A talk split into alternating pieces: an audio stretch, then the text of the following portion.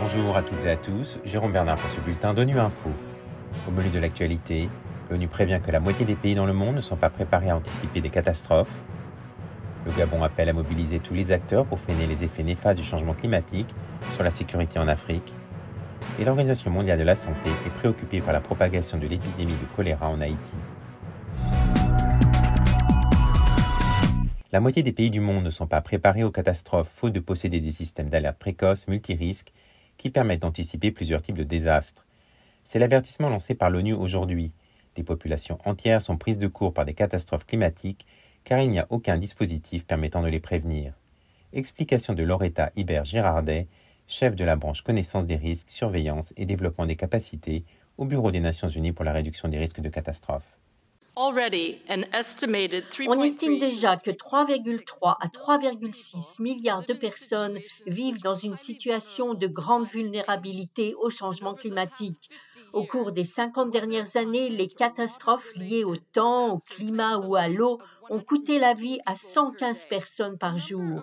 Le nombre de catastrophes enregistrées a été multiplié par 5, en grande partie à cause du changement climatique provoqué par l'homme et des conditions météorologiques plus extrêmes. Et nous savons maintenant que la trajectoire actuelle sur laquelle nous nous sommes engagés va conduire à des risques de catastrophes encore plus ingérables. Le changement climatique modifie et augmente la fréquence et l'intensité des risques, l'exposition et la vulnérabilité des communautés et des individus, ainsi que les pressions exercées sur l'eau et la sécurité alimentaire.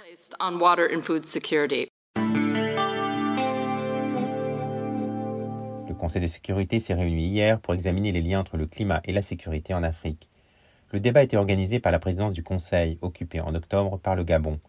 Le ministre gabonais des Affaires étrangères, Michael Moussa Adamo, a appelé à une action collective pour mobiliser tous les acteurs afin de freiner les effets néfastes du changement climatique sur la sécurité et la paix en Afrique. On l'écoute. De nombreux pays et communautés parmi les plus pauvres du monde sont donc confrontés à un problème à double impact, celui du changement climatique et des conflits violents, avec un risque réel que les changements climatiques entraînent ou aggravent la propension aux conflits violents.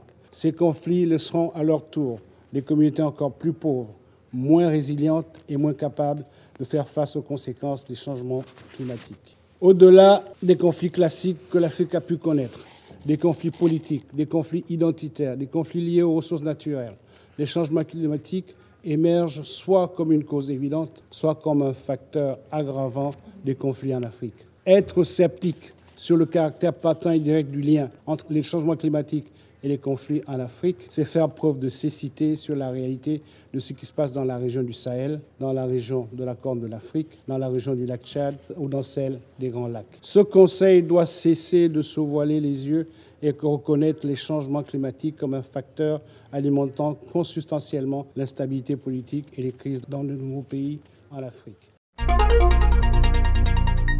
L'Organisation mondiale de la santé s'est déclarée hier préoccupée par la propagation de l'épidémie de choléra dans la capitale haïtienne Port-au-Prince. 16 décès liés au choléra et 224 cas suspects ont été recensés, dont un quart concerne des enfants âgés de moins de 5 ans. Le directeur général de l'OMS, Dr Tedros, a noté lors d'un point de presse à Genève que la situation évoluait rapidement. On l'écoute. Selon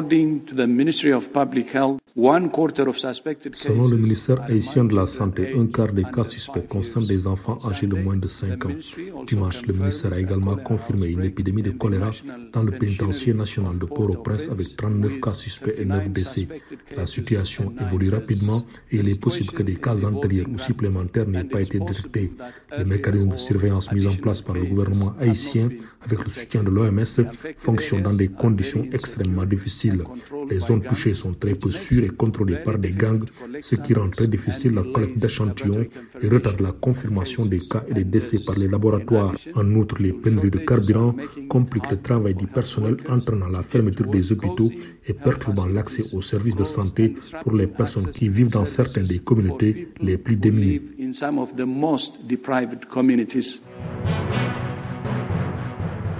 Voilà la fin de ce bulletin de Nuit Info. Vous pouvez nous retrouver sur Internet et sur nos comptes médias sociaux, Twitter et Facebook. Merci de votre fidélité. À demain, même heure, même fréquence.